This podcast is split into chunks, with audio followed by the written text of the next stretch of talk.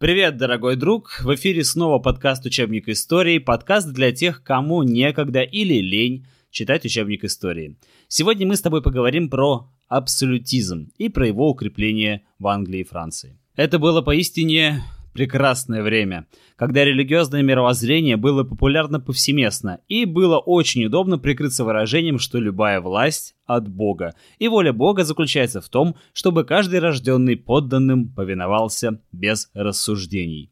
Итак, абсолютизм – это форма правления, при которой верховная власть неограниченно принадлежит одному лицу – монарху. Абсолютизм зарождается в 15-16 веках и достигает своего расцвета в 17 веке. Характерными чертами можно назвать наличие аппарата чиновников, профессиональной армии, единой налоговой системы и системы законов, а также образование государственной церкви и проведение единой экономической политики. А теперь обратим свой взор на две прекрасные страны, разделенные проливом – Англию и Францию, и посмотрим, как у них были дела с абсолютизмом. Во Франции после Столетней войны, которая, как ты помнишь, длилась 116 лет, Нормандия, Бургундия и другие земли потеряли право на независимость и подчинились короне. В Англии Генрих VIII Тюдор подчинил Лондону северное графство Уэльса. Земли мятежных рыцарей и замки бунтарей разорялись или передавались в королевскую казну, и уже ничто не могло их защитить, ни стены, ни рвы, заполненные водой. Эту войну им суждено было проиграть.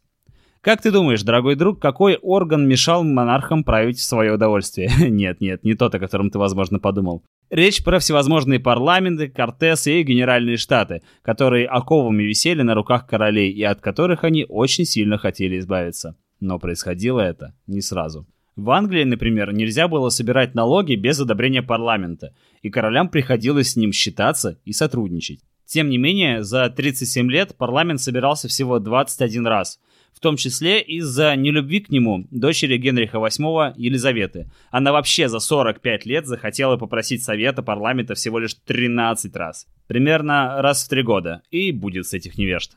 Таким образом, период правления Тюдоров в Англии можно считать расцветом абсолютизма. Сменивший на престоле Елизавету и ее племянник Яков I Стюарт не был дипломатом и не скрывал ненависти к парламенту. Он искренне не понимал, как его предки могли допустить существование такого учреждения и досадовал от того, что вынужден его терпеть без возможности избавиться полностью.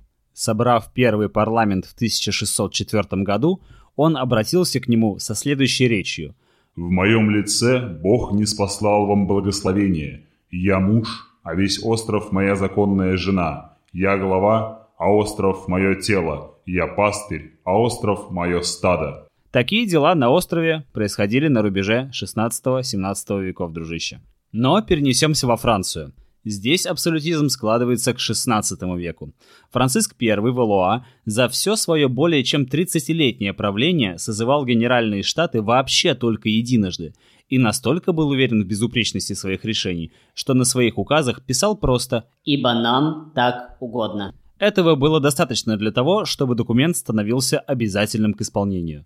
Говоря о Франции, стоит отметить, что Генеральные Штаты не были аналогом английского парламента, который худо-бедно, но являлся постоянно действующим органом. Они не были аналогом английского парламента настолько, что с 1614 по 1789 годы не созывались вообще ни разу. Ох, парламент, генеральные штаты. Давайте затронем систему государственного управления. В Англии при Тюдорах центральным органом был назначаемый монархом тайный совет. Этот совет вместе с королем решал, как будет развиваться страна, какую политику будут вести и прочие важные вопросы. Но задумайся, мой дорогой друг, насколько независимым и полезным для короля может быть мнение человека, поставленного самим королем и полностью от него зависящего. Во Франции тоже существовал подобный совет, который на бумаге являлся правительством, но король сам назначал в него людей и имел последнее слово при принятии всех решений. Работали такие органы управления по принципу марионеток. Что касается судебной власти, то независимость судов на местах в Англии подрывалась тем, что большинство дел передавалось в ведение королевских судов. Звездная палата, созданная еще первыми Тюдорами, боролась с мятежами и наблюдала за системой правосудия. Но вот что интересно. Наряду с королевскими судами, судьи в которых получали зарплату из казны, существовали и мировые суды, судьи в которые выбирали. Они играли главную роль в управлении графствами и выбирались из числа рыцарей. Тем не менее, мой дорогой друг, и эти судьи не могли похвастаться полной самостоятельностью. Корона пристально следила за тем, кого выбирали или кто выдвигался в кандидаты. Неугодные пройти просто не могли. Случалось даже такое, кто бы мог подумать, что тайный совет рассылал в графство письма с указаниями, кого именно нужно выбирать на пост мирового судьи. Представляете, какой кошмар! А прозвище «Глаза и уши короны» было дано мировым судьям совсем не случайно. Они не только занимались своими прямыми обязанностями по ведению судебных дел, но и разоблачали заговоры против короны, организовывали благотворительные сборы и многое другое. Во Франции же парламентов в 17 веке было целых 17, и они, конечно, очень стесняли неограниченную власть короля. Наибольшим влиянием пользовался парижский парламент, имевший, как и все другие парламенты, не только судебные, но и частично политические права. Таким образом, парижский парламент имел право назначать регента и рассматривал королевские договоры и указы. Но вот Людовик XIV парламент очень не взлюбил. Настолько, что именно ему, парламенту, была обращена фраза «Вы думали, господа, что государство – это вы? Государство – это я!» За этой фразой последовало упразднение ряда функций парламента и отправка в ссылку самых авторитетных его членов. Стоит ли говорить, что короли изо всех сил пытались навязать обществу мысль о том, что монарх – это наместник Господа Бога на земле? При королеве Елизавете в Англии в ходу была такая молитва «О святый Боже, милосерднейший отче, кто до сего дня, послав твою служительницу и нашу государню и милостивую королеву Елизавету в королевство, избавил преданный тебе английский народ от опасности, войны и порабощения, тела освободил от тирании, а дух от суеверия, возвратил мир и истинную религию при свободе и тела, и духа, и не оставил нас своей милостью, хотя мы этого и не заслужили теперь. Во Франции ситуация была похожей, но, осознавая всемогущество короля, при обращении к нему часто говорили так. «Сир, вы можете все, но вы не должны делать все, что можете». В 1661 году Людовик XIV берет в свои руки всю полноту власти, и перед нами предстает он, Король Солнца. Образ Солнца был выбран не случайно. Именно оно дает тепло и свет жителям Земли, и все вокруг обязаны ему жизнью. Король отныне мог практически все – вершить суд, объявлять войну и заключать перемирие, издавать указы и законы, и еще множество важных аспектов государственной жизни находилось в его личном подчинении.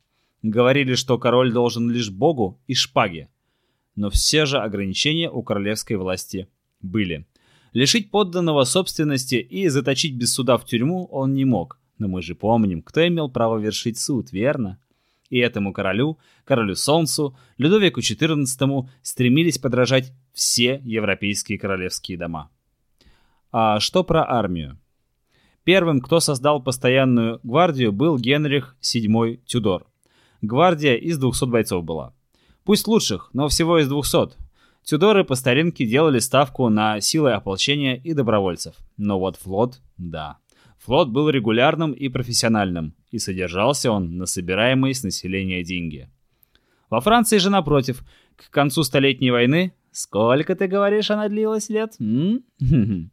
Создается постоянная наемная армия, что с появлением огнестрельного оружия делает ее главной военной силой на континенте. Англии, как ты понимаешь, флот был намного важнее, чем армия, да, потому что это остров. Молодец. Так вот, наемная армия Франции в мирное время насчитывала 25 тысяч человек. Кто их кормил? Кто им платил? Бинго, дружище! Крестьяне, ремесленники и мелкие буржуа. С них взималась подышная подать и налог на землю. Про армию поговорили. На очереди экономика. Напоминаю тебе, дорогой друг, что мы сейчас с тобой говорим о мире без нефти и без газа. О мире, где нет электричества и хорошей медицины. Ну так, просто на всякий случай тебе решил напомнить. Господствующей экономической доктриной того времени был меркантилизм. Уверенность в том, что основу благополучия государства должны составлять ценные металлы. Чем больше золота, тем лучше, проще говоря. Также считалось, что успешная торговля – это преобладание экспорта над импортом – Экспорт продаешь, а импорт покупаешь. В стремлении продавать больше, чем покупать, были предприняты даже попытки закрыть границы для ввоза товаров Генрихом IV. Но из этого ничего не вышло, в том числе потому, что в Англии того времени не было единой системы мер и весов и существовали внутренние таможенные границы. Ну и вишенкой на торте абсолютизма, конечно, является стремление королей подчинить себе ее – церковь. Глава Англии Генрих VIII был первым, кто бросил вызов Папе Римскому, став главой церкви в своей стране. Кстати, с тех времен и до сих пор в Англии исповедуют не католицизм, а англиканство, и монарх является главой церкви. А все потому, что когда-то Папа Римский запретил Генриху развестись. Там очень интересная история, расскажу при случае. Государство, имеющее одну религию, один язык и культуру, называется централизованными национальными государствами. Именно ими и стали Англия и Франция.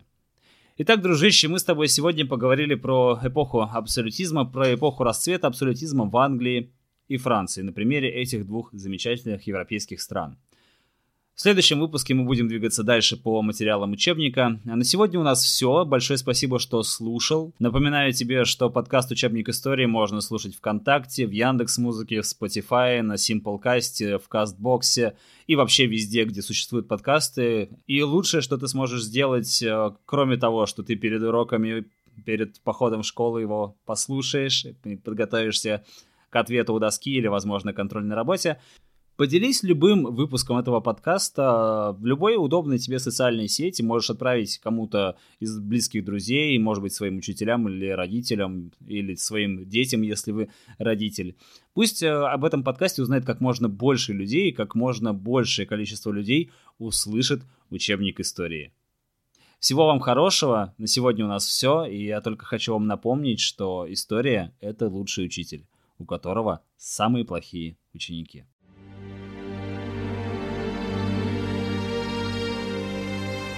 Учебник истории с Альфредом Владимировичем.